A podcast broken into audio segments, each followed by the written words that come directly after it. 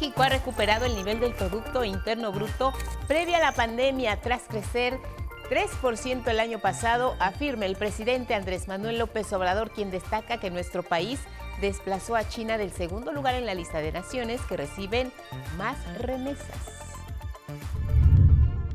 En el juicio que continúa contra García Luna en la Corte Federal de Estados Unidos, un agente de la DEA afirma que desde hace más de 10 años esta agencia antidrogas tiene información de que Genaro García Luna recibía sobornos del crimen organizado.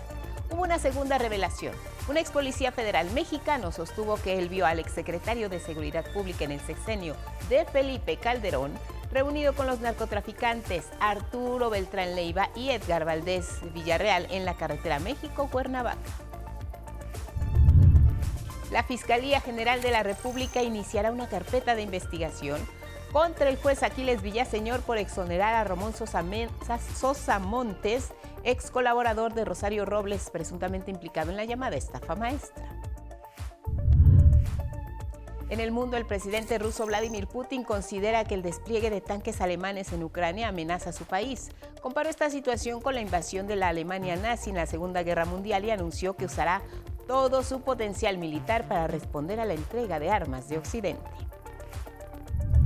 En la cultura con mañanitas huastecas y pastel, el Museo Nacional de Culturas Populares celebra los 84 años del Instituto Nacional de Antropología e Historia, tras haber sido fundado por el entonces presidente Lázaro Cárdenas.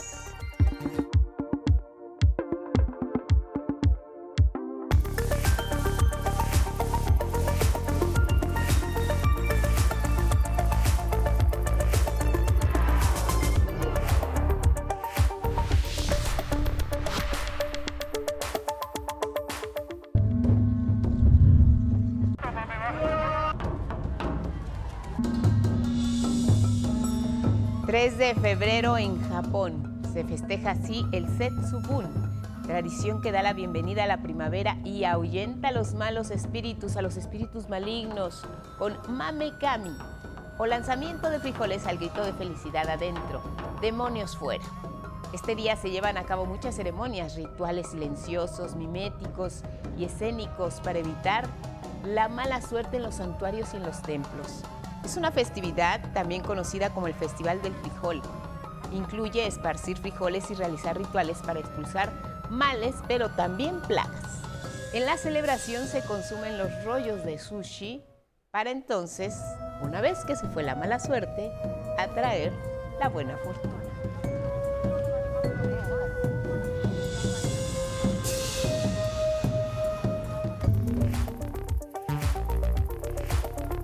Con estas imágenes que son noticia les damos la bienvenida. Buenos días, feliz viernes. Gracias por cerrar juntos la semana. Viene un fin de semana largo, así que quédense con nosotros a enterarse de las noticias más relevantes, como siempre aquí en nuestra pantalla. ¿Cómo estás? Lía Vadillo junto con Jimena Raya alternan en la interpretación en lengua de señas mexicana. Y ya lo saben, síganos en redes sociales.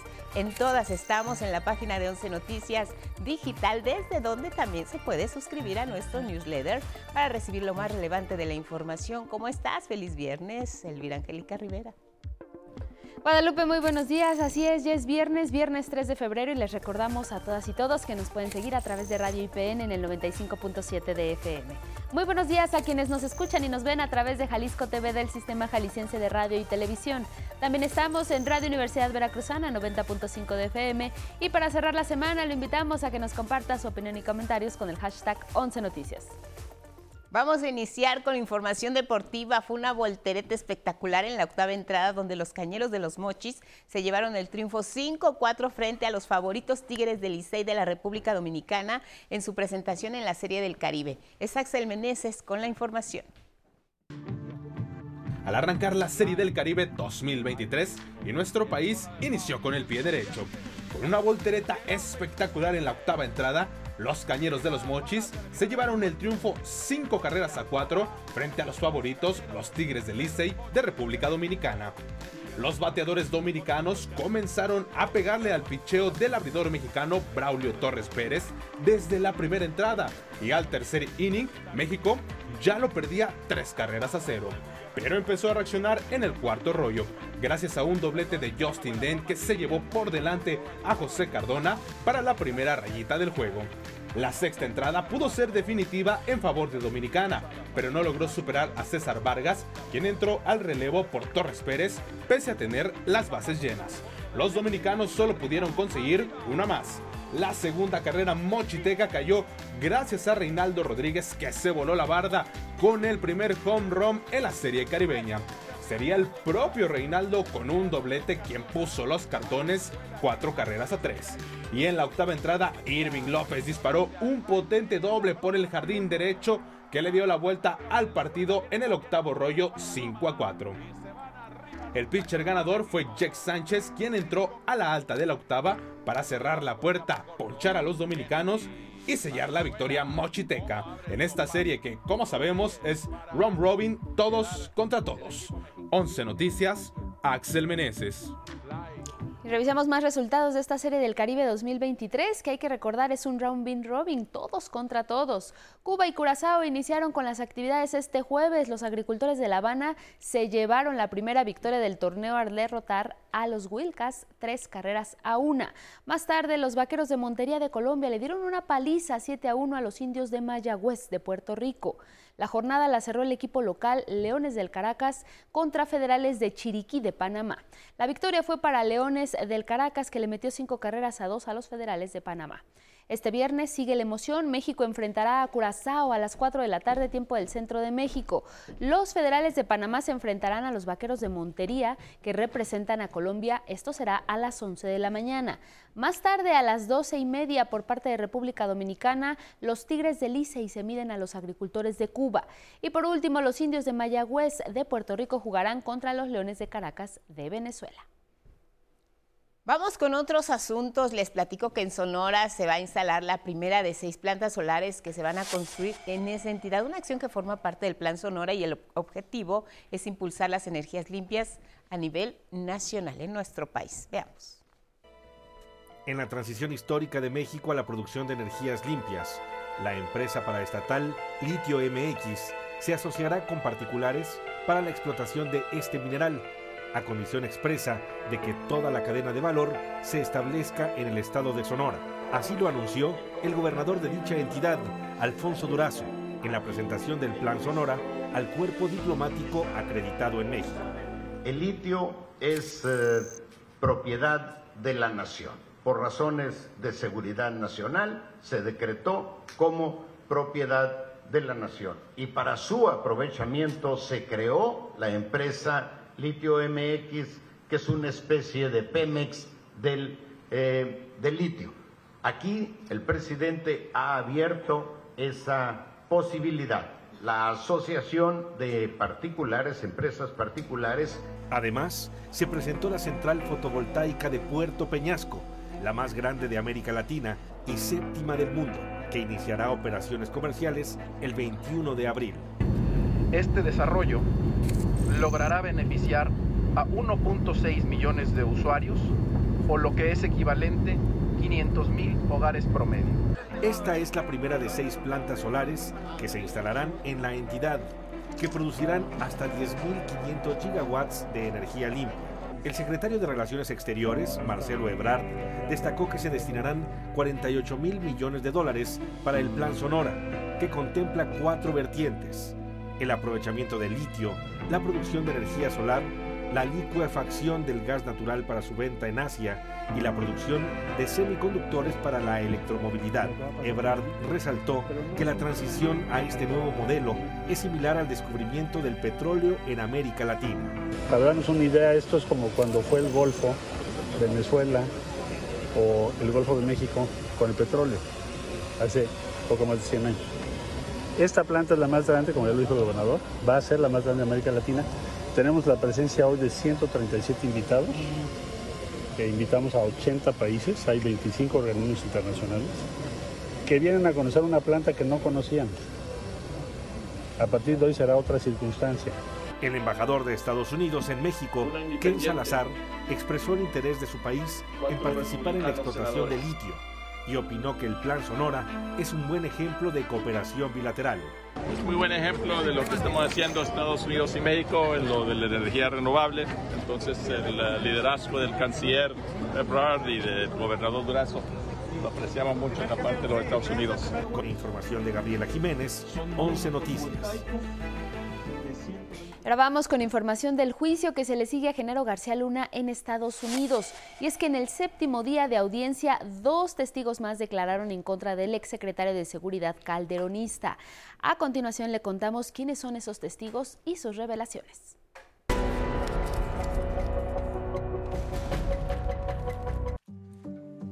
Dos revelaciones marcaron la audiencia del juicio en contra de Genaro García Luna.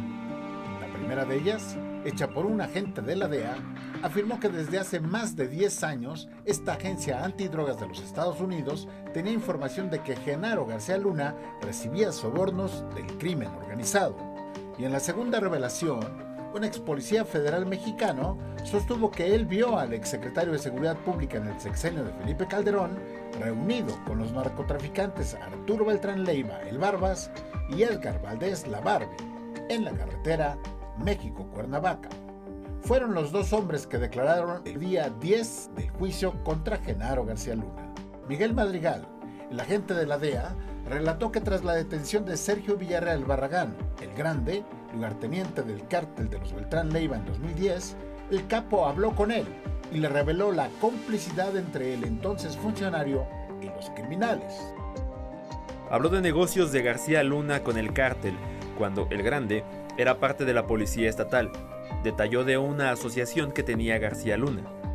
Y de manera concreta, detalló uno de los sitios en los que se reunían funcionarios del gobierno de México en esa época con narcotraficantes. Se le colocó una computadora táctil enfrente. Los fiscales estadounidenses colocaron un mapa en la pantalla y le pidieron señalar un lugar ubicado en Avenida Reforma en la Ciudad de México. Esa fue la revelación de que en lo que anteriormente fue el restaurante de lujo Campos Elíseos, justo enfrente de la Embajada de Estados Unidos en la capital mexicana, se realizaban reuniones.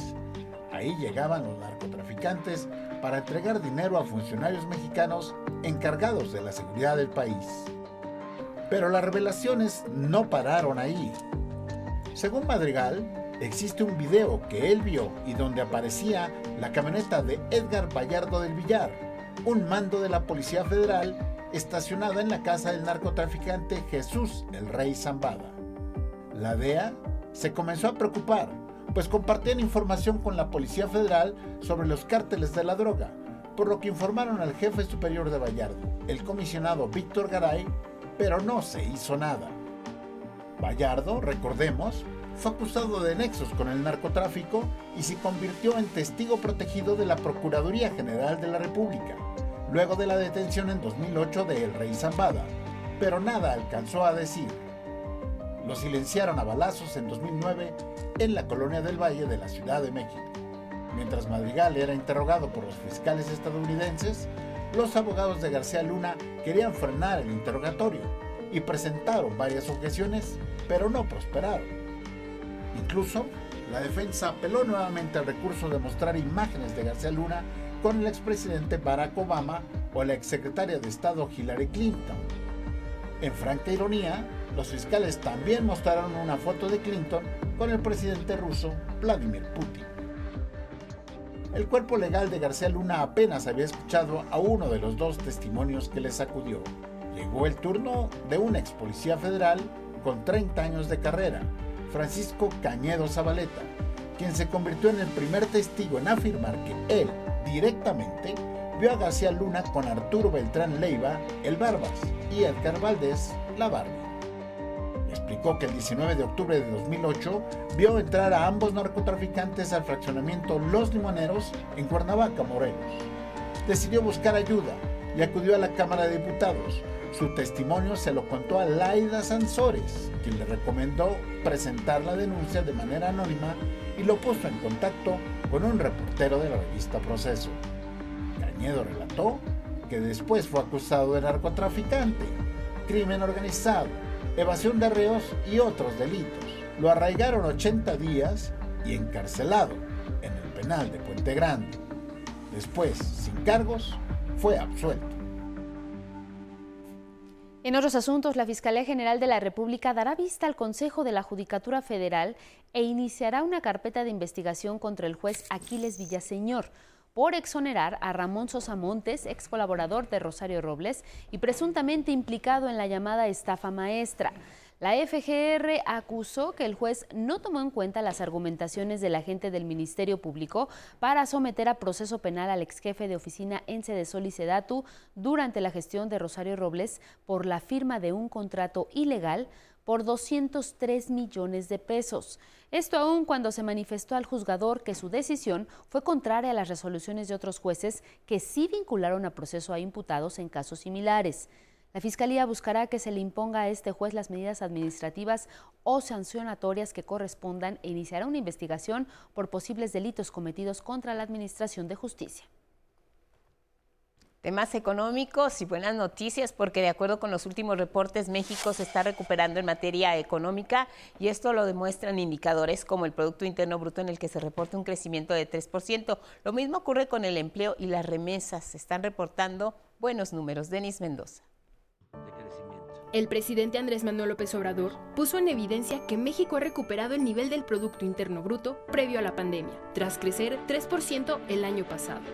Ya estamos como antes de la pandemia y nos quedan dos años. Si logramos crecer 3%, como en el 22, 23 y 24, tendríamos un promedio en el sexenio, a pesar de la pandemia, de 1% de crecimiento. Con eso pienso que sería una hazaña. Además, destacó que México desplazó a China del segundo lugar en la lista de naciones que más reciben remesas. 58 mil 897 millones de dólares 13% más que el año pasado. Estamos en segundo lugar en recepción de remesas. Estábamos en tercero. Era la India, China y México. Y ahora es la India, México, China. Poblacionalmente en primer lugar. En cuanto a creación de empleos, López Obrador destacó que a pesar de una caída de contratos en diciembre pasado, para enero se tenían inscritos 22 millones de trabajadores en el Seguro Social y anticipó que esta cifra bien pudiera aumentar en febrero. Y en el caso del salario mínimo, que también tuvo un alza, dijo, no ha afectado a la inflación. ¿Se acuerdan cómo engañaban de que si aumentaba el salario, se iba a incrementar de manera desproporcionada la inflación? Pura mentira, puro choro mareador de los tecnócratas corruptos. 11 Noticias, Denis Mendoza. Y miren, este jueves ya se publicó en el Diario Oficial de la Federación el decreto para el cierre de operaciones de transporte de carga en el Aeropuerto Internacional de la Ciudad de México. El decreto que entró en vigor hoy, 3 de febrero, señala que los concesionarios y permisionarios que proporcionen servicio de transporte de carga tendrán 108 días hábiles para reubicar sus operaciones en otras terminales aéreas, entre las que se encuentra el Aeropuerto Internacional Felipe Ángeles. En el documento también se aclara que estarán fuera de esta norma los concesionarios que presten servicios combinados de transporte de pasajeros y también de carga.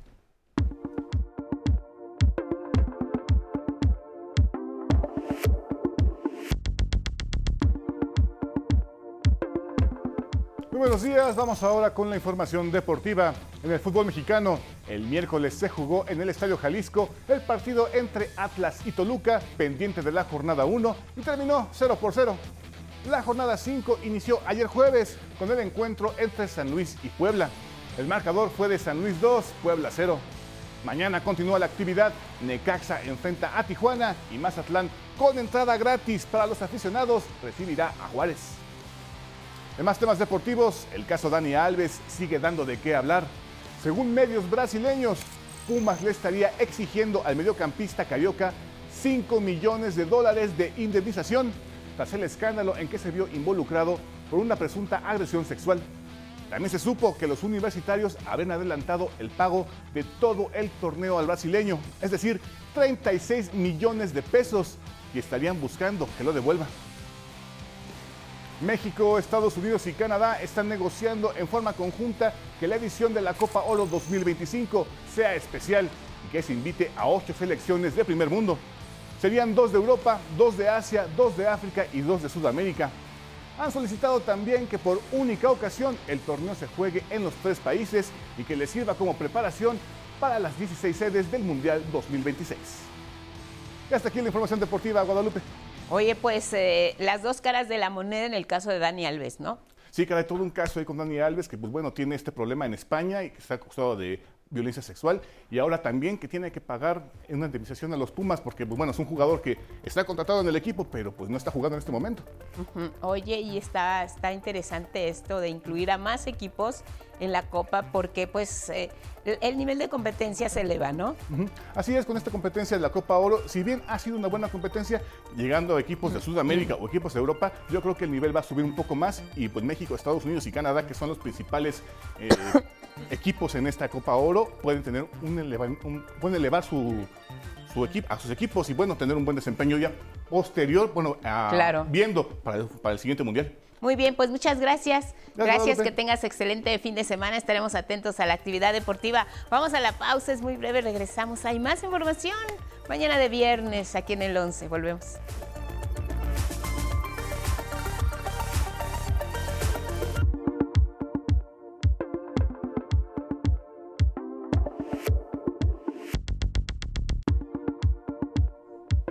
Seguimos con ustedes, 6.30 en la hora del centro. Vámonos con los portales y las planas de algunos diarios esta mañana. 11 Noticias, chequelo, revíselo, esté al día con la información actualizada minuto a minuto.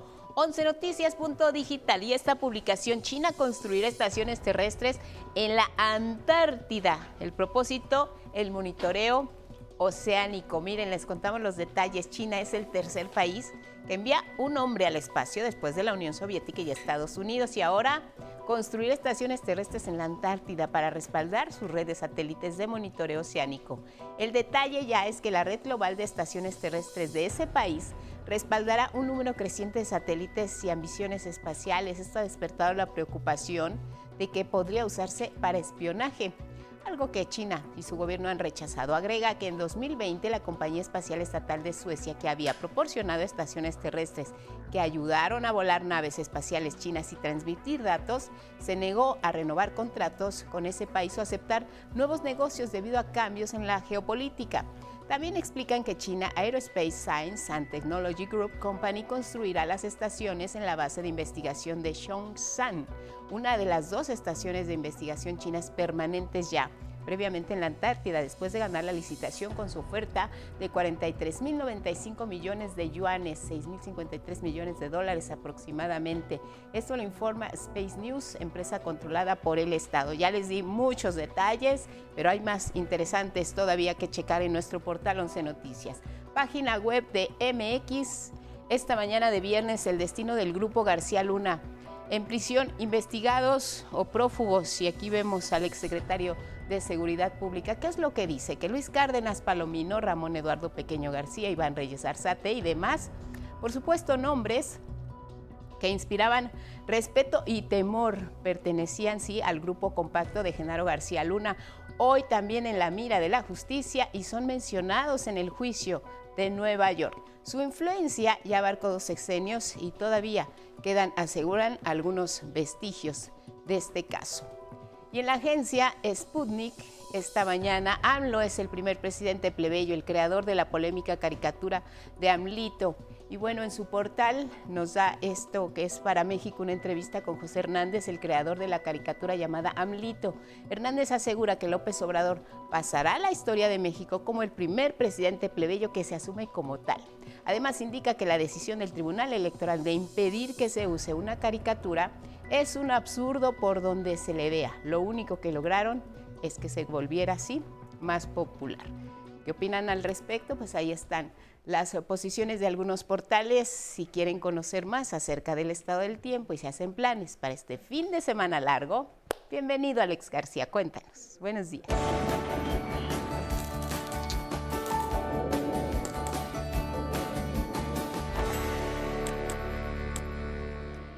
Muchas gracias, Lupita. Muy buenos días. Efectivamente, si va a hacer planes para este fin de semana largo, esta información la tiene que considerar bastante. Pronóstico del tiempo para este viernes. Vamos a ver la imagen de satélite. El Frente Frío número 28 es el que estamos viendo ahí en pantalla. Se está aproximando a la península de Yucatán, mientras que su masa de aire, la masa de aire frío que lo está impulsando, va a provocar frío en gran parte del país, incluyendo el Valle de México. Se pronostican neblinas, lluvias torrenciales en Oaxaca, en Veracruz, en Chiapas, en Tabasco y en Campeche. También tendrán viento del norte con rachas de hasta 100 kilómetros por hora, esto en el istmo de Tehuantepec. Para más detalles, vamos al pronóstico por regiones. Comenzamos con el sureste, lluvias torrenciales, densas nieblas, es lo que les espera en Veracruz, en Oaxaca, en Tabasco, en Chiapas y en Campeche para este viernes y este fin de semana. Un descenso en la temperatura, así como evento de norte con vientos de hasta 100 kilómetros por hora en las costas de Veracruz, de Tabasco y de hasta 120 en el istmo y el golfo de Tehuantepec. En el norte una mañana muy fría, es la que están teniendo en Chihuahua, en Coahuila, en Nuevo León, en Tamaulipas, en Durango, en Zacatecas y en San Luis Potosí. Por la tarde se esperan mayores periodos de sol, pero seguirá sintiéndose frío. Además, también tendrán evento norte con vientos de hasta 90 kilómetros por hora en el litoral de Tamaulipas. Ya se lo decíamos aquí en el centro, despertamos con ambiente frío y nublado, incluyendo, incluyendo aquí el Valle de México. Esta condición se prolongará durante este viernes con posibilidad de lluvias en el Estado de México y también en la Ciudad de México. En el noroeste dominarán cielos despejados en esta parte del territorio nacional. No obstante, el ambiente será fresco con temperaturas que podrían estar por debajo de los 25 grados Celsius, ambiente agradable. En el occidente del país prevalecerá el ambiente caluroso con temperaturas máximas superiores a los 30 grados Celsius. No se esperan lluvias y este pronóstico es válido para todo el fin de semana. Así es que quienes puedan aprovechar esta parte del Pacífico mexicano es una buena oportunidad en este fin de semana largo. La historia del día, las tormentas invernales parecen no dar tregua en los Estados Unidos. Para algunos ha significado un martirio, ya que las temperaturas han llegado hasta los 45 grados bajo cero. Aquí más detalles. Paisajes blancos predominan esta semana en Texas, Arkansas, Mississippi y Tennessee, Estados Unidos, consecuencia de una tormenta invernal que afecta desde el sur hasta el noreste de la Unión Americana. Hay quienes aprovechan el hielo para tener un poco de diversión. Para quienes tienen que salir temprano al trabajo puede ser un dolor de cabeza. En estos días se han documentado temperaturas de hasta 45 grados bajo cero, que han traído nieve y una capa de hielo sólido de hasta centímetro y medio de espesor. Cuando el hielo se acumula en árboles, el peso es tal que puede terminar derribándolos. Esta tormenta invernal en el vecino país ha ocasionado la cancelación de más de 6.000 vuelos, así como el cierre de tramos carreteros y apagones generalizados, que han dejado sin electricidad a más de medio millón de hogares y comercios en las últimas 24 horas. Las condiciones podrían mantenerse gélidas hasta el fin de semana, pues se aproxima un nuevo frente frío ártico desde Canadá. Las agencias meteorológicas anticipan que afectarán principalmente al norte de Nueva Inglaterra. 11 Noticias. Alejandro García Moreno. El pronóstico puntual para algunas ciudades del país. Comenzamos con Nabolato en Sinaloa. Cielo medio nublado. Este viernes no se esperan lluvias. Amanecen con 12 grados. Por la tarde estarán llegando a los 27 de temperatura máxima. Matamoros, Tamaulipas les espera también un viernes con cielo medio nublado sin lluvias. Temperatura mínima de 6, máxima de 17 grados Celsius. Donde sí habrá lluvias este día es en Zacatlán de las Manzanas, Puebla. El ambiente será frío. Amanecen con 2 grados. Por la tarde apenas alcanzarán los 7 grados Celsius. Nos vamos ahora a El Pajonal, Tabasco. También se esperan lluvias. El ambiente será cálido con 19 grados de temperatura mínima y 24 de temperatura máxima. cerramos con Suchiate en Chiapas, donde tendrán cielo despejado, un día soleado y caluroso, la mínima de 23 grados, la máxima llegará hasta los 30 grados Celsius.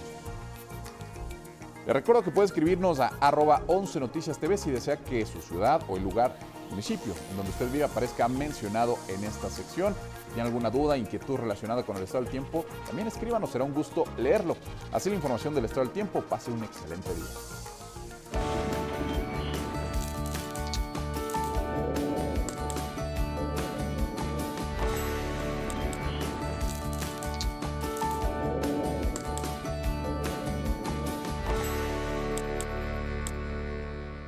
Gracias, Alex García. Y nos vamos con otra información. Es que la jefa de gobierno capitalina, Claudia Sheinbaum, y la secretaria de Educación Pública, Leticia Ramírez Amaya, ofrecieron una disculpa pública a las familias de las víctimas del colegio Repsamen aquí en la Ciudad de México. Esto tras el sismo del 19 de septiembre de 2017, que ocasionó la muerte de 26 personas, entre ellos 19 menores de edad. A cinco años y cuatro meses de los lamentables hechos, se presentó un memorial en honor a los fallecidos que se ubica en el Parque Alameda Sur, en Coyoacán.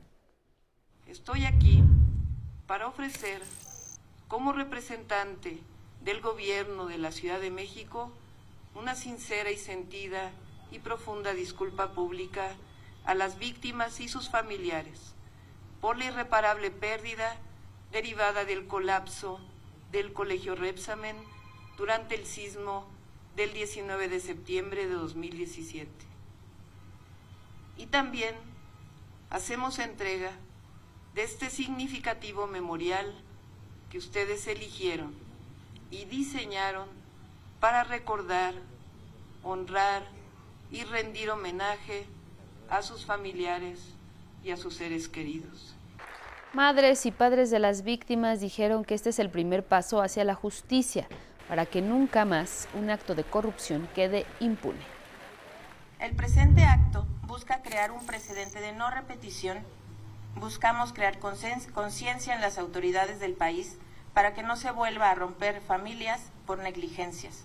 Estamos seguros que el paso que estamos dando hoy es el primero para lograrlo.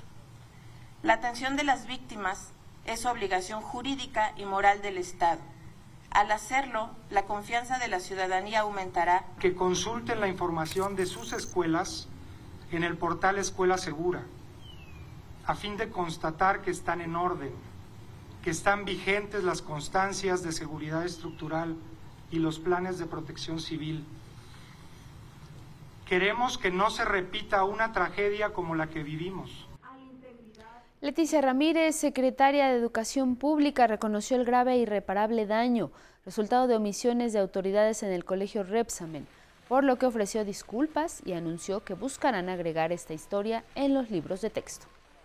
Como una forma de garantizar la memoria y la no repetición de los hechos, pugnaré y estaré al pendiente porque en los libros de texto gratuito se incorpore lo ocurrido en el Colegio Repsamen en la Ciudad de México. Prevenir es también un acto de justicia. Y hay que recordar que desde 2017 a la fecha, cuatro personas han sido detenidas y procesadas por el desplome del Colegio Repsamen. En otros temas, la jefa de gobierno, Claudia Sheinbaum, refirió que para combatir el crimen organizado por el robo de cable de alta tensión que se da en el sistema de transporte colectivo Metro, se conformó un grupo de alto nivel de seguridad. Puntualizó que es un tema grave que además del Metro afecta también a la Comisión Federal de Electricidad y a Telmex. Entonces ahí es donde decimos, bueno, pues es, no, esto no es un, un tema menor de una persona que por ahí entra a los registros y, se, y corta un cable. La mandataria capitalina consideró que eso es sabotaje. En tanto, el secretario de Seguridad Ciudadana, Omar García Harfuch, informó que ya hay algunas detenciones por el robo de cable dentro y fuera del metro y precisó que ninguno de los implicados es trabajador de este sistema de transporte.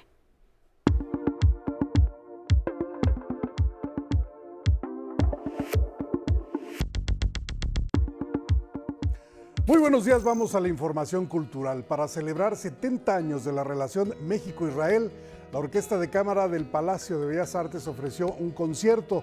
Aquí los detalles de los preparativos previos a esta gran noche que celebró ayer el Palacio de Bellas Artes. Él es Adrián Justus, uno de los violinistas más destacados de México.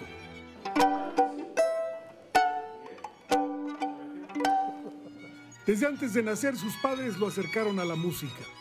Ellos son grandes, grandes dentistas, eh, eh, oftalmólogos, em, em, eh, pero amateurs de música clásica. Mi, papá, él fue el que, el que, me empezó a dar clases a mí y ahora yo tengo el honor de darle clases a él. Estudió con la maestra japonesa Yuriko Korunuma y en la Academia Eastman de Rochester. Se ha presentado con orquestas como la Filarmónica de Londres o la de Tokio y ahora participa en el concierto de la Orquesta de Cámara de Bellas Artes para celebrar 70 años de la relación México-Israel. Un reencuentro con el director invitado Luis Samuel Saloma. ¿Cómo es que conoce a Adrián desde niño, más? Bueno, porque yo estoy muy viejo. y él empezó, yo conocí a Adrián eh, concursando en un concurso que organizó la Orquesta Sinfónica del Estado de México. Entre las piezas que preparó Justus está una obra emblemática para violín de Pablo de Sarasate. Yo creo que una de las joyas más preciadas del, repertorio violinístico que es Los aires gitanos. En este concierto único también participa la violinista rusa Evgenia Epstein. Con imágenes de David Ramírez y Andrés Reyes, 11 Noticias, Miguel de la Cruz. Bueno, el Instituto Nacional de Antropología e Historia se fortalece y celebra 84 años de vida procurando resguardar sitios arqueológicos y el cuidado del patrimonio de la nación. Aquí los detalles con Sarica. Con un reconocimiento a los pilares que han hecho del Instituto Nacional de Antropología e Historia lo que es hoy el INA, celebró 84 años de haber sido fundado por el entonces presidente Lázaro Cárdenas fue en el Museo Nacional de Culturas Populares con mañanitas huastecas y pastel.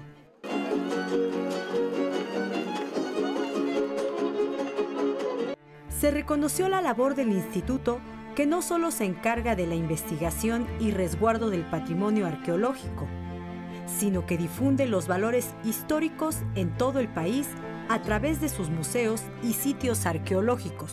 El fortalecimiento del INA pasa por el fortalecimiento de estas entidades que se han consolidado con nuestro nuevo estatuto reglamentario, que son los centros SINA, los cerebros, las manos, los pies y las voces que tiene el INA en cada una de las entidades federativas.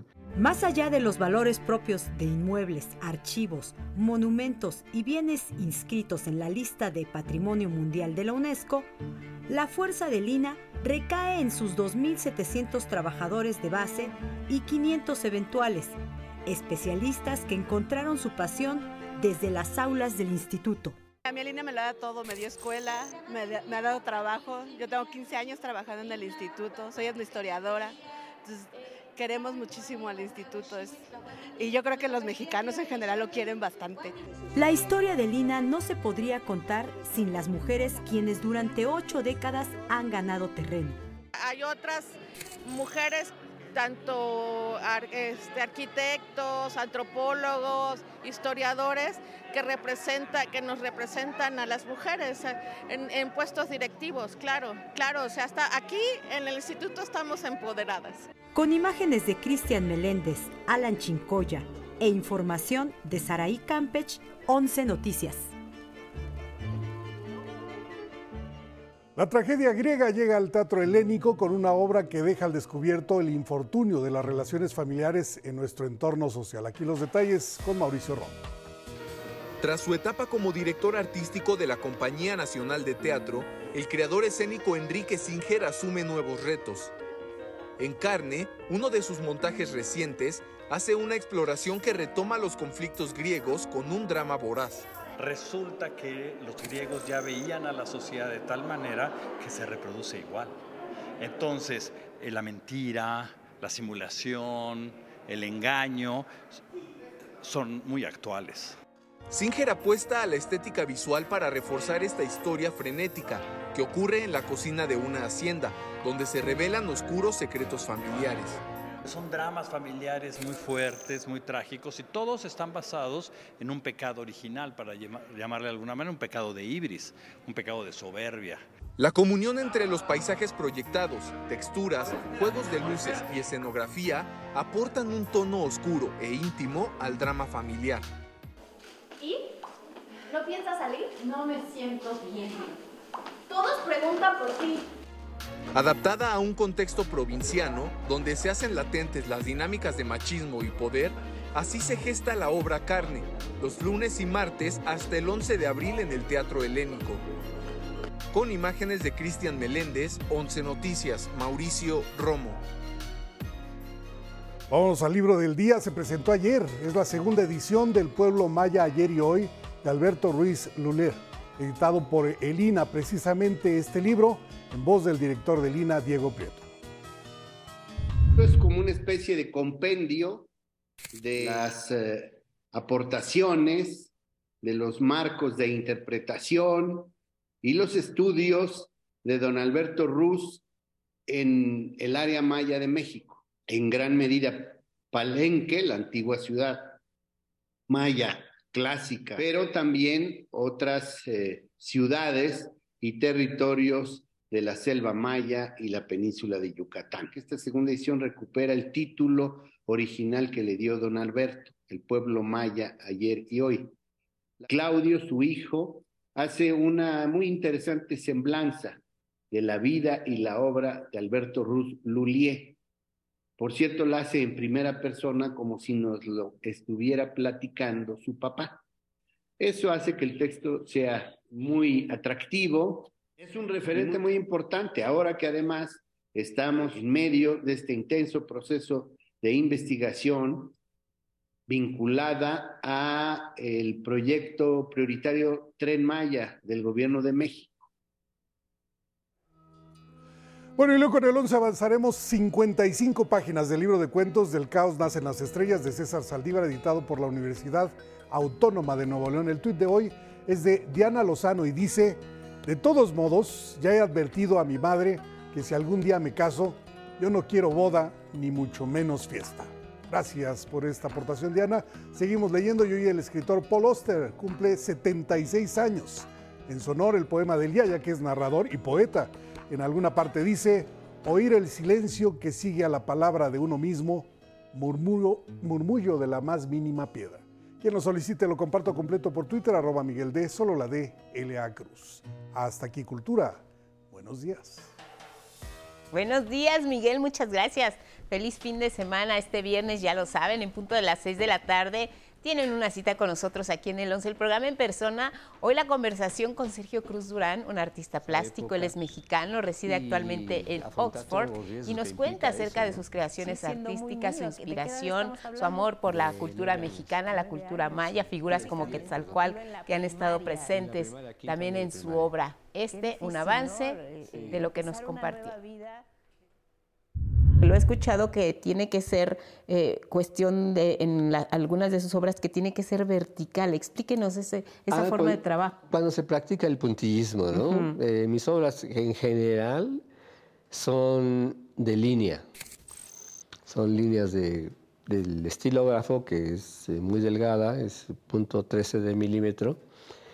Y en algunos detalles, por ejemplo, rostros, que es muy difícil de definir, en las que una línea puede afectar la expresión total del, del- del rostro, eh, lo hago con puntos.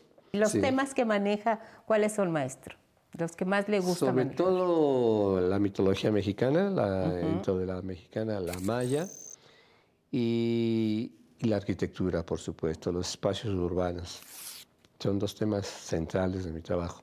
Aquí en México expongo mucho más eh, la mitología y en Inglaterra más eh, lo que son espacios urbanos. Tengo eh, aproximadamente 30, 30 y tantos dibujos de edificios de la Universidad de Oxford que son, me gustan mucho.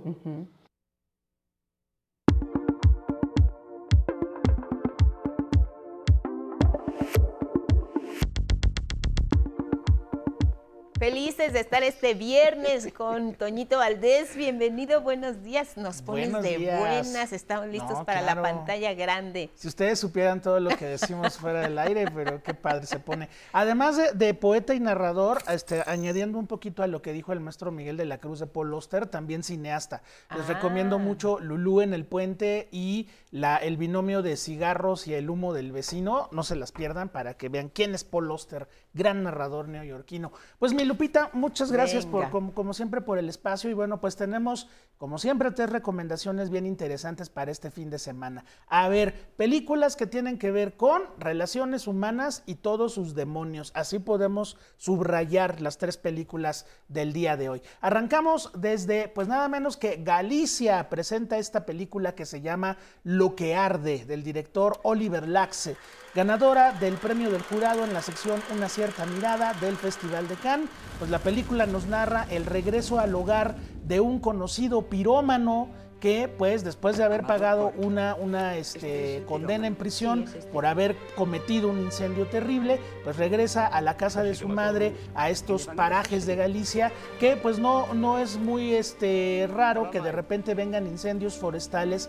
que acaben con todo. Pues qué pasa cuando este personaje regresa al hogar con su madre y un nuevo incendio pone en riesgo el modo de vida de su comunidad. Como te podrás dar cuenta, Lupita, la película se está exhibiendo subtitulada en español porque está hablada en gallego. Es una producción bien interesante del nuevo cine europeo que pues está dándole espacio precisamente a, estos idiomas, a estas culturas. La película pues está filmada con actores no profesionales y también eso le da un sentido de realidad bien interesante. Pues no se pierdan Lo que arde de Oliver Lax, pues una película que nos abre una ventana muy importante a la cultura gallega en toda su expresión. Pues ahí está, circuito cultural, no se la pierdan. Ahora, si ustedes recuerdan aquella gran película por la que Anthony Hopkins ganó el Oscar de Mejor Actor, su segundo Oscar de Mejor Actor, El Padre, pues Florian Seller regresa ahora con la segunda parte de esta historia que puede ser precuela, puede ser una, una hermana espiritual del padre.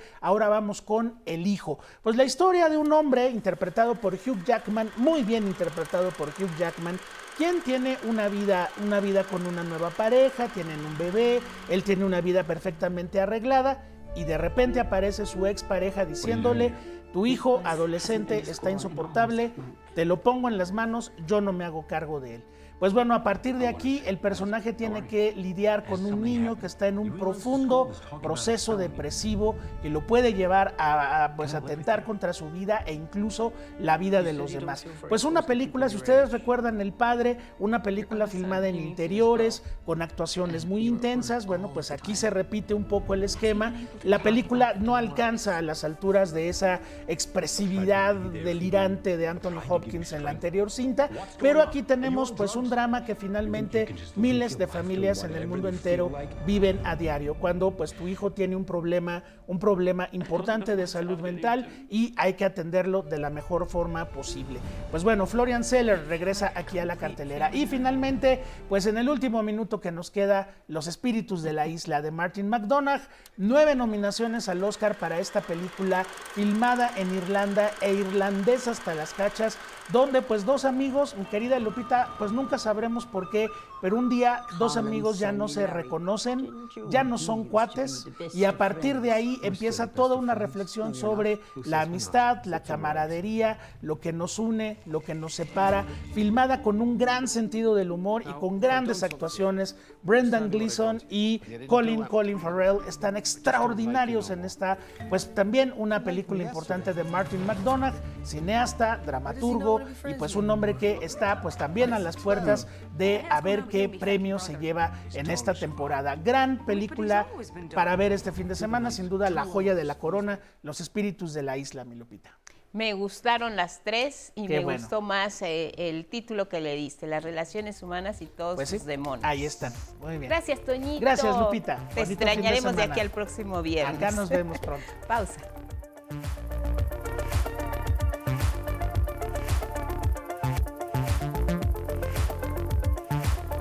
Continuamos con ustedes a las 7 en la hora del centro con información legislativa del Senado de la República, donde se ratificó el nombramiento de integrantes de la Comisión Federal de Competencia Económica. El senador morenista José Antonio Álvarez Lima, que votó en contra, denunció que los nuevos comisionados son ejemplo de falta de compromiso y soberbia. Es Salvador Martínez.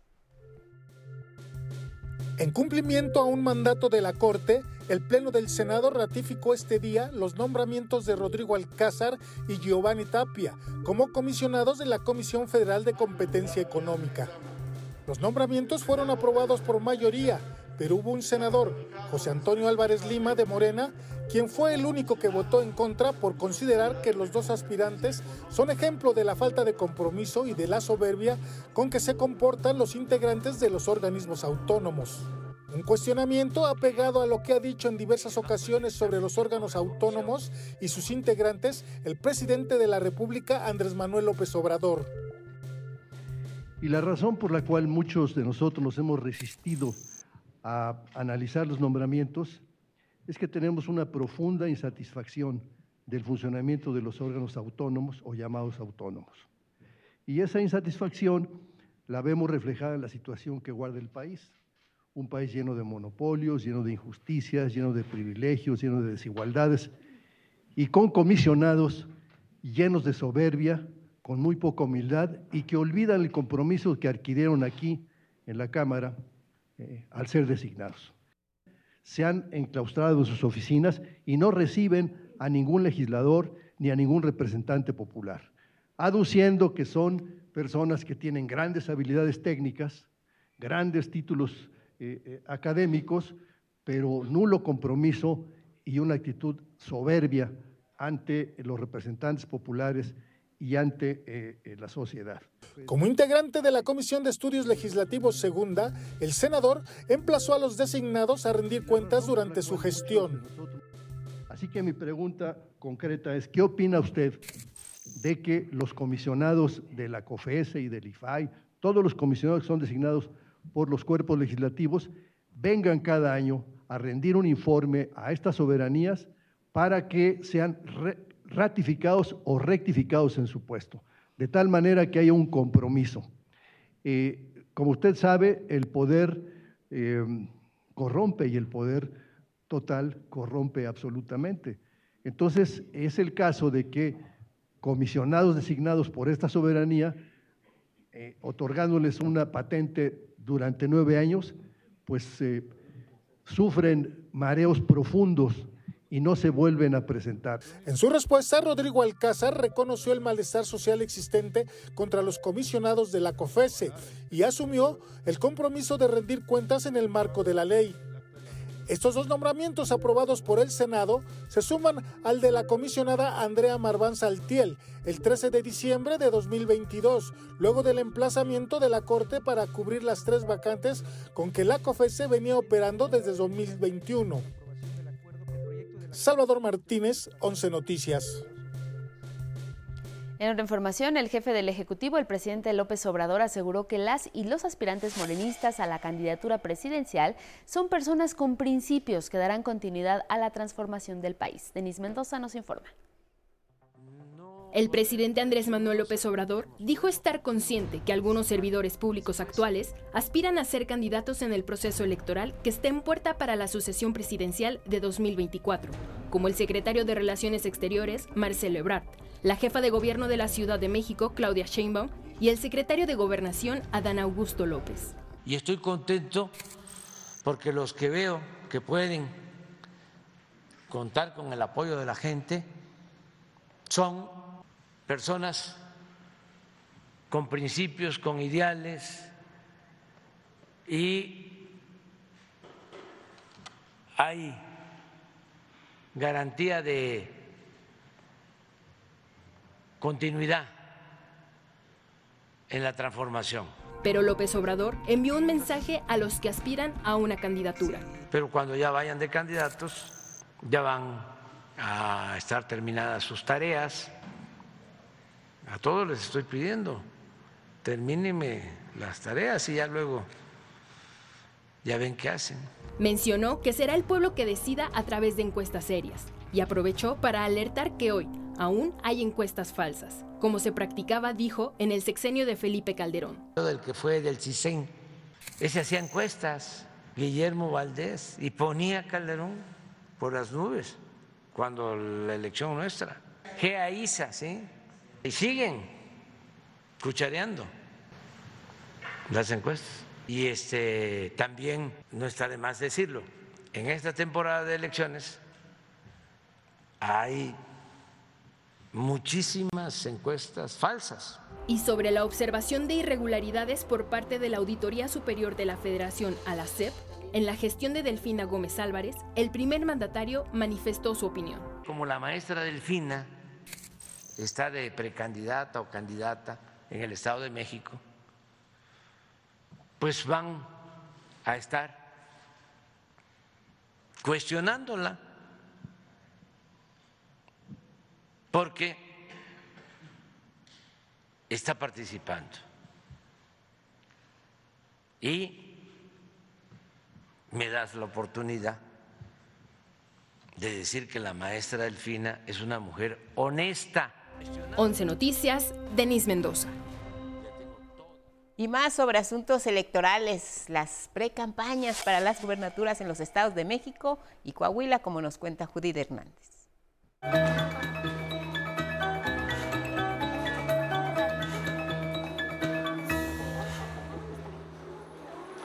La dirigencia nacional y grupos parlamentarios del PRD, tanto en el Senado como en la Cámara de Diputados, ratificaron este jueves que continuarán trabajando en la Alianza Va por México para ganar las elecciones presidenciales del 2024.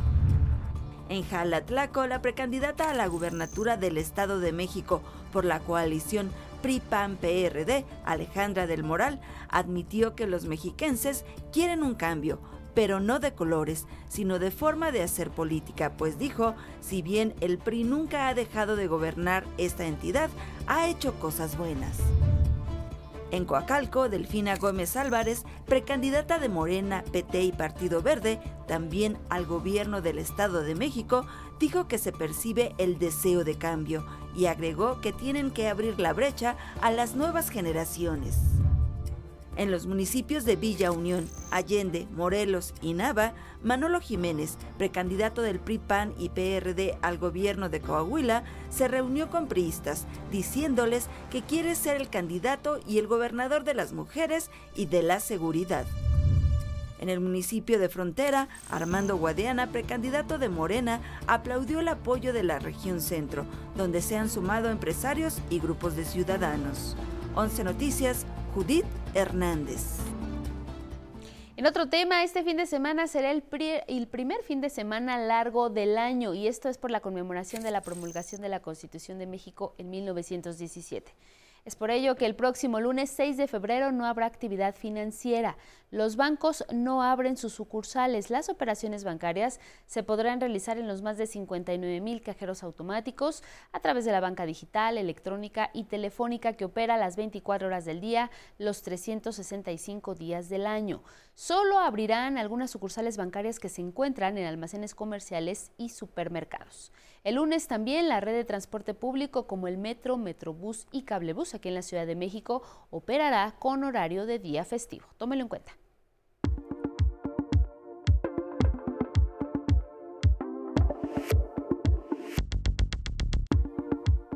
Continuamos con información de ciencia y tecnología. La inteligencia artificial está presente en muchas de nuestras actividades diarias.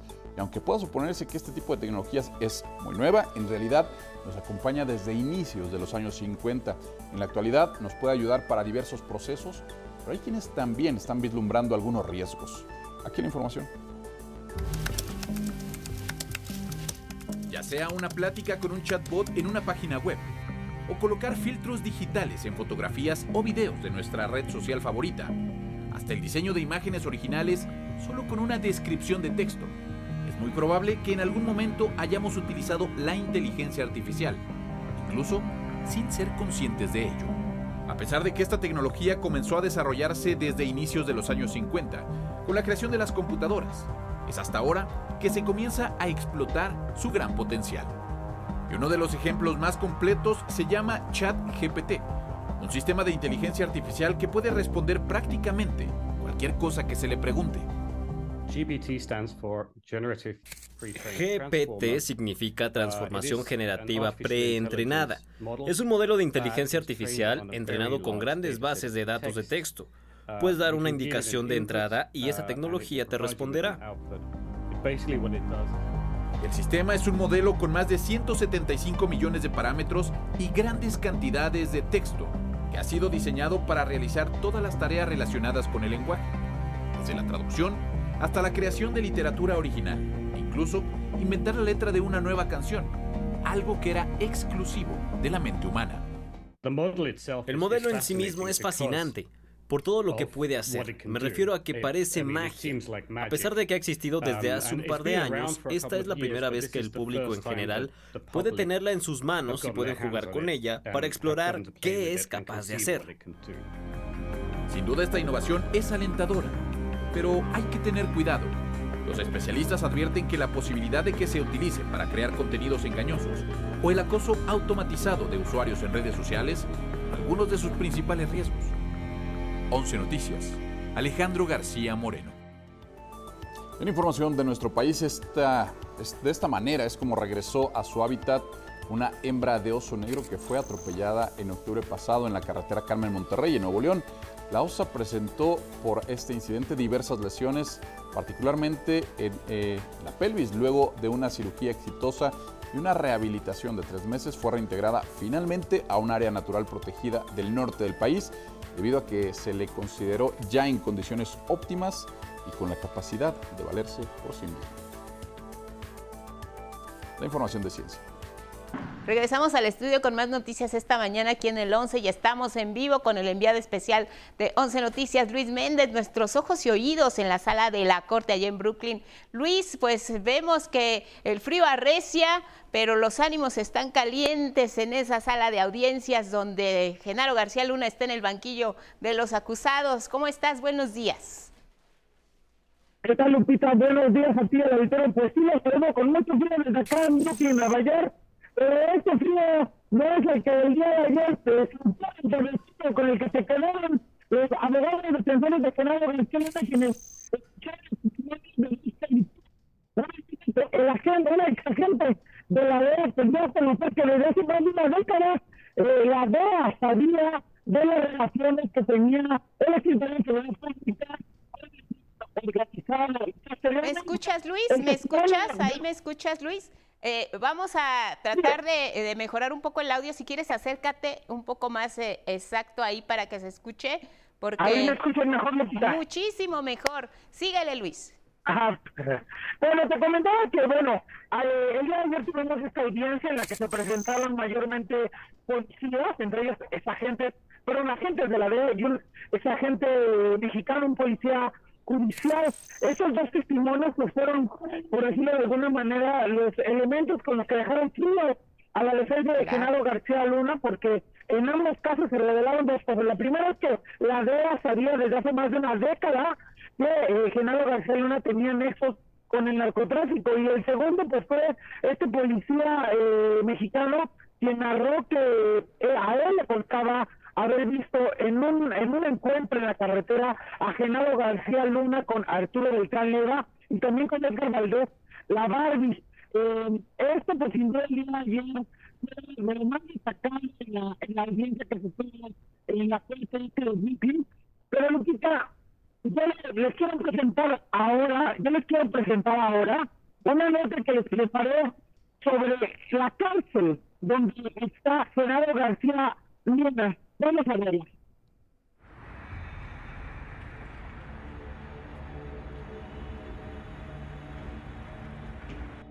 Más de 4.000 kilómetros, un juicio por colaborar con el narcotráfico y el centro de detención metropolitano en Brooklyn, Nueva York, separan a Genaro García Luna de la colonia Romero Rubio, en la Ciudad de México, lugar donde nació.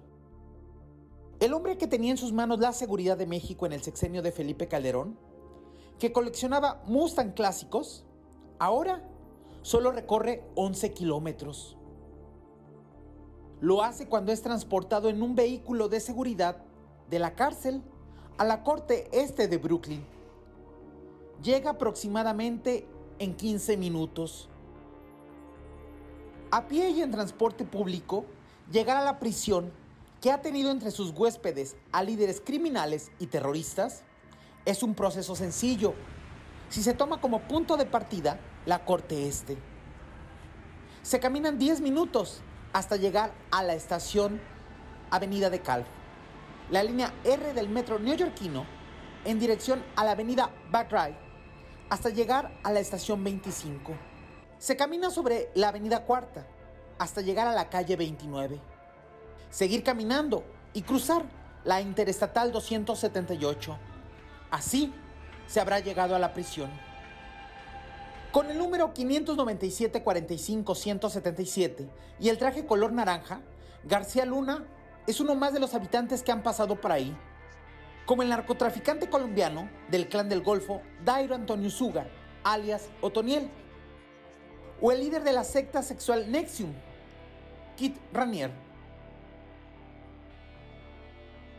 Por fuera parece un simple edificio, pero es considerado el centro de detenciones más grande de los Estados Unidos. Sus nueve pisos no muestran los túneles de seguridad, ni la falta de acceso a la luz, ni al aire fresco. Ahí está el ex superpolicía de Felipe Calderón, lejos de la vida que alguna vez tuvo. Si se sube a algún edificio cercano, a lo lejos aprecia la Estatua de la Libertad. Libertad que ya no tiene García Luna. Una ironía. Que se suma a la de la ubicación cercana a Sunsen, barrio de migrantes mexicanos, algunos de los cuales tuvieron que llegar a Estados Unidos por la guerra contra el narco que iniciaron Calderón y García Luna. Esta es la parte trasera del centro de detenciones en Brooklyn, Nueva York, en esta calle que está cerrada a los vehículos y también a los peatones, está junto a un centro de resguardo de productos que se venden por internet. Para rodear este edificio hay que caminar cerca de tres calles y así poder volver a ver el frente de la cárcel en donde se encuentra Genaro García Luna.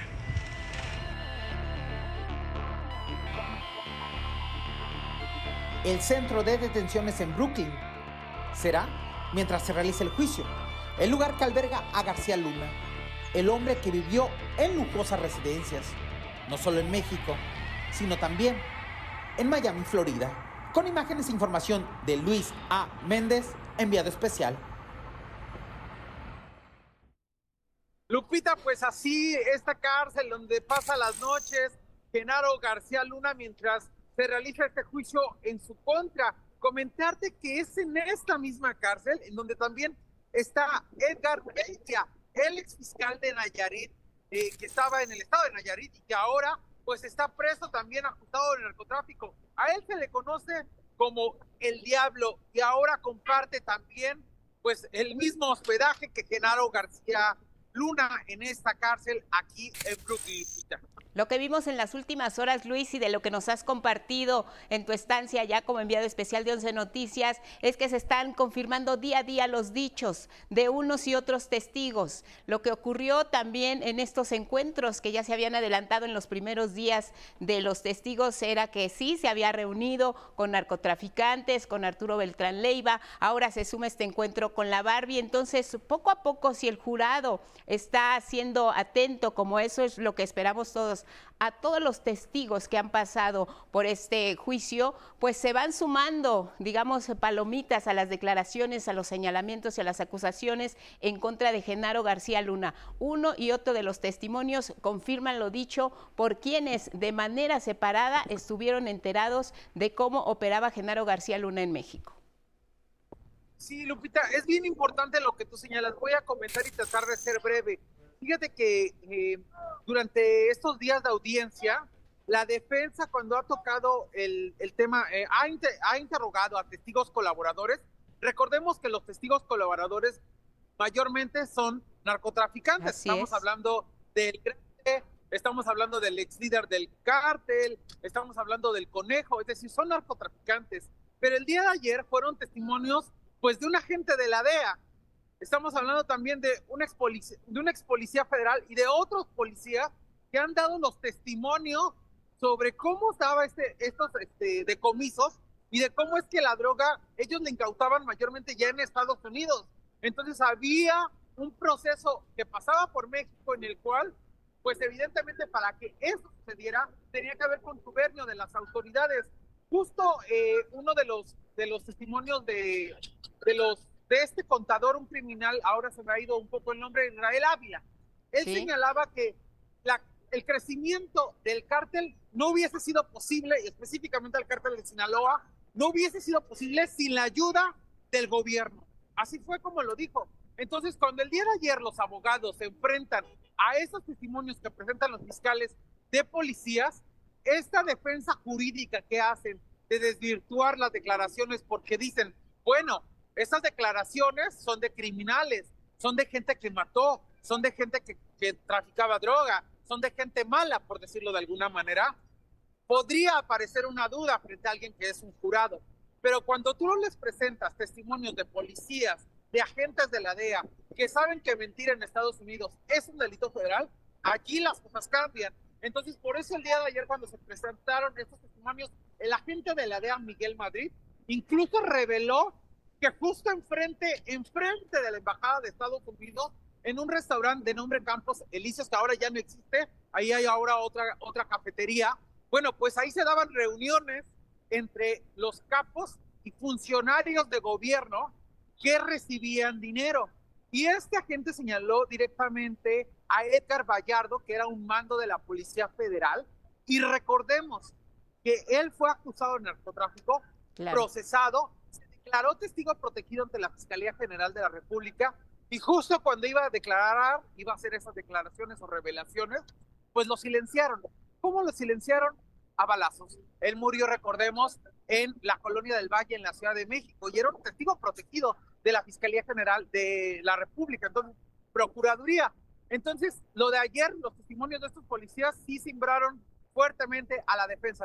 Prácticamente, como tú nos decías, los dejaron helados. Y ahora seguramente cuando veamos aparecer como testigo que está en la lista a eh, Edgar Valdés Villarreal, eh, seguramente él también confirmará este encuentro que se sostuvo, que vio el agente federal en la carretera, este agente que bien nos narrabas en tu información, detuvo su patrulla pasos adelante, hizo que se descompuso y fue testigo visual de la aparición tanto de Genaro García Luna como de los narcotraficantes que en ese momento se habían reunido previamente. Luis. Así es, lo que estamos viendo también, Lupita, es una radiografía, por decirlo de alguna manera, con los testimonios de los narcotraficantes. Es una radiografía de la guerra contra el narco, una, una guerra que al final impacta directamente en la sociedad mexicana. Y en esa disputa y separación del cártel de Sinaloa, pues al final los eh, testigos colaboradores, no olvidemos que son criminales que han, han eh, participaron en estos procesos, pues narran cómo se peleaban las plazas, cómo se desató esta guerra y cómo al final eh, un grupo que es el de los del Tan Leiva eh, tenía la idea de que Genaro García Luna pues operaba con el otro grupo, con el Mayo Zambada, con el Chapo Guzmán y es por eso que se han venido dando eh, una serie de declaraciones. Tú piensas en un círculo, Lupita, y al centro ponemos a Genaro García Luna y establecemos algunas flechas en dirección a este círculo, hay casos que yo creo que en los siguientes días, hay temas que en los siguientes días nos vamos a, a, poder amarrar, digamos que están construyendo una pinza los fiscales en el caso, porque tenemos la guerra entre el cártel, la separación, tenemos, eh, recurren mucho a este decomiso histórico en el sexenio de Felipe Calderón, en el puerto de Manzanilla, en donde se asegura que se habían asegurado 20 toneladas de droga, que sí fue así, pero ahora sabemos que en realidad fue, digamos, por un pitazo de la DEA, no por el trabajo de las autoridades mexicanas. Y sabemos de las relaciones entre Colombia y México y el trasiego. También sabemos que el aeropuerto de la Ciudad de México era el epicentro y a decir de estos criminales estaba controlado por los Beltrán Leiva. Entonces se va generando una especie de mapas, si lo piensas, con conexiones en un círculo en donde pareciera que todo está relacionado, pero también va narrando esta, esta guerra contra el narcotráfico que se inició en el sexenio de Felipe Calderón en 2006. Muy bien, pues Luis, te agradecemos como siempre la conexión, el enlace. Te vemos la próxima semana con lo que sigue ocurriendo allá en este juicio en contra de Genaro García Luna. Cuídate mucho, cúbrete del frío que se ve que está tremendo y seguimos en comunicación, Luis, y pendientes de tus reportes. Gracias. Un saludo a ti, a ti Lupita, a Angélica y a todos por allá en la producción, pero sobre todo a la auditorio de Canal 11. Va de vuelta. Gracias, Luis. Fuerte abrazo. Nuestro enviado especial allá en Nueva York con el juicio de Genaro García Luna. Y ahora nos vamos del otro lado del mundo, en Berlín, Alemania. Thomas Barrow, periodista de la Deutsche Welle, y si Estados Unidos y Alemania, con diferencias sobre el armamento que se puede proporcionar a Ucrania. Cuéntanos. Adelante. Buenas tardes para ti.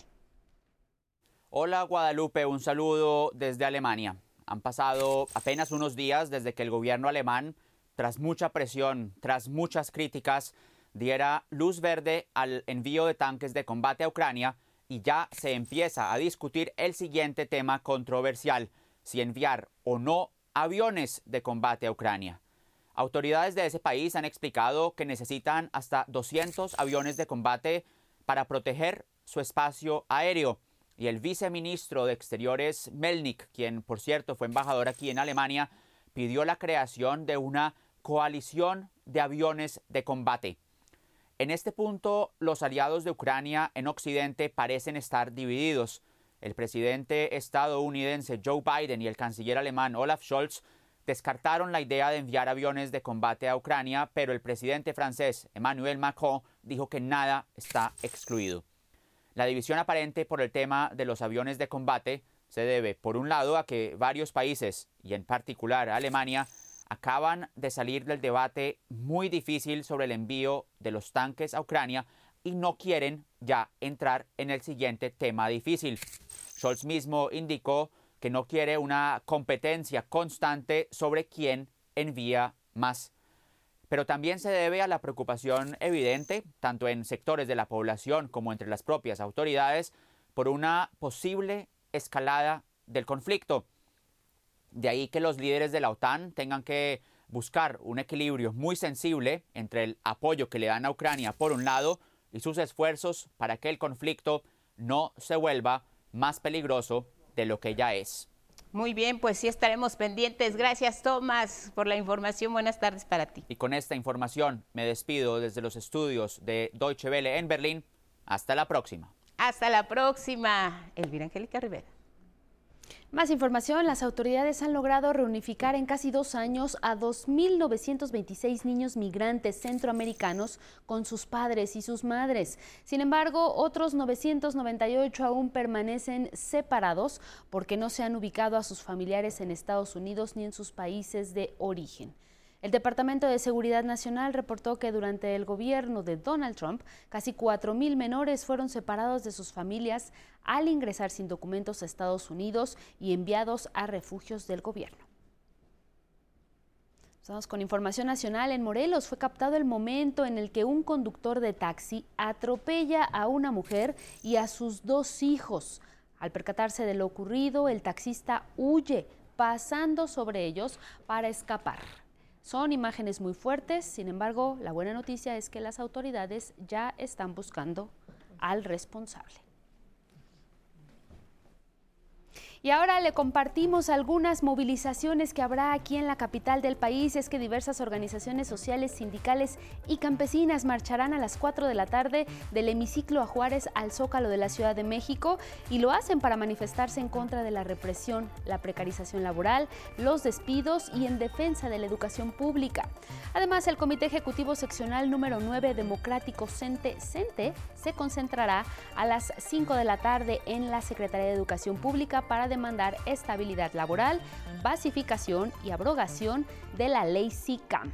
Muchas gracias a quienes nos siguieron a través de Radio Instituto Politécnico Nacional y a través de todas nuestras redes sociales. Que tenga un excelente fin de semana, Guadalupe. Muy buen día para ti. Igual para ti y para ustedes en casa, gracias como siempre por su atención y compañía. Sigan en el 11 con diálogos en confianza. Feliz fin de semana. Buenos días.